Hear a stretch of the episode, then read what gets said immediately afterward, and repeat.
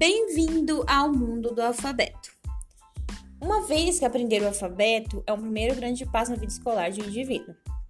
Nesse blog, mostramos a importância dos jogos lúdicos na alfabetização dos alunos das escolas.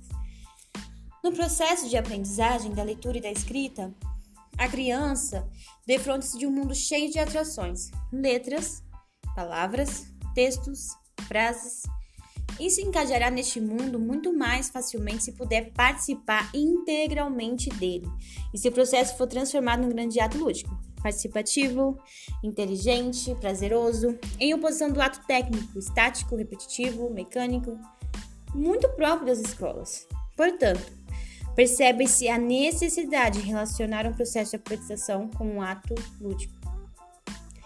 Na forma de jogos e brincadeiras, que despertam o interesse e arrebatam a atenção das crianças, tornando este processo cheio de significado.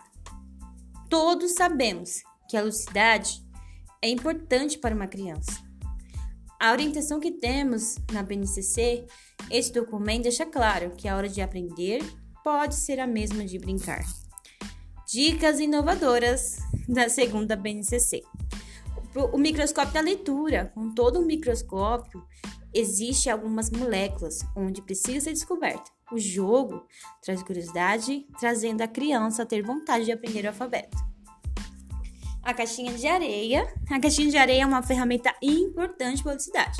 Podemos usar o alfabeto de EVA, assim a criança pode trabalhar coordenação motora, trabalhar a texturas diferentes. Jogo da memória das vogais em PowerPoint. Esse é bem novo. Pensamos neste tempo de pandemia, muitas crianças não podem ir para a escola para brincar, então estão aprendendo a mexer nos seus tablets e computadores e celulares. Então, se os discentes estão precisando de algo que preste atenção, coloque atividade para alunos praticarem as vogais e o alfabeto. Muito obrigada por visitar nosso blog. Fique à vontade, deixe um recado se você é um professor que pratica audicidade. Queremos te ouvir. Um abraço.